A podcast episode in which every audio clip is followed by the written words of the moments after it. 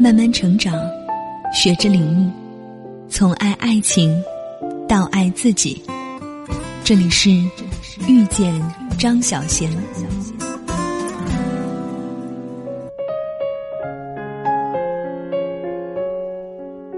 许多年前的事了，那时形单影只，一个在工作上认识的朋友约我中秋节去赤柱赏月，我没答应。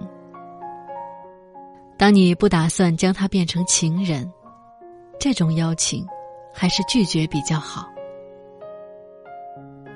后来，我们当然没有成为情侣，只是成了很谈得来的朋友。我也看着他不停换女朋友。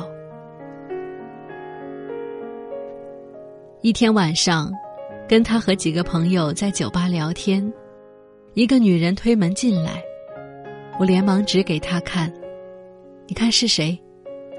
他一脸茫然，想了很久之后问我：“他到底是谁？”他是你以前追求过的。我说。他这才想起来，人家没变胖也没变丑，他追求他时曾经告诉我，他和他是多么有缘。事隔数年，他竟然对他一点印象都没有。我庆幸那个中秋没跟他去赏月。几年后的一个中秋夜，我在石澳吃饭，碰到他跟一个羞羞怯怯的女孩子在一起，我又想起了他当年的邀请，相约在中秋，也许是他追求女孩子的杀手锏吧。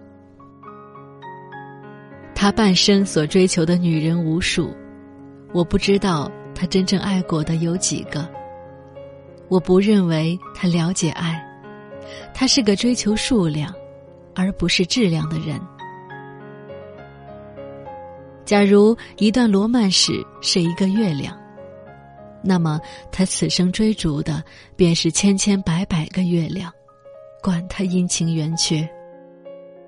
然而，一年只有一个中秋，最皎洁的月亮只会在今夜升上天际。我们追寻的不正是这种难得的圆满吗？其他的，都只是生命中的某个夜晚，不是永恒的明月。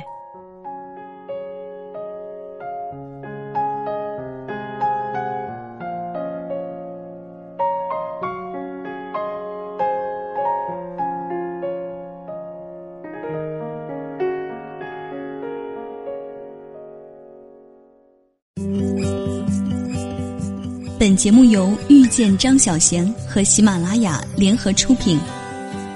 更多精彩内容，敬请关注微信公众号“遇见张小贤”。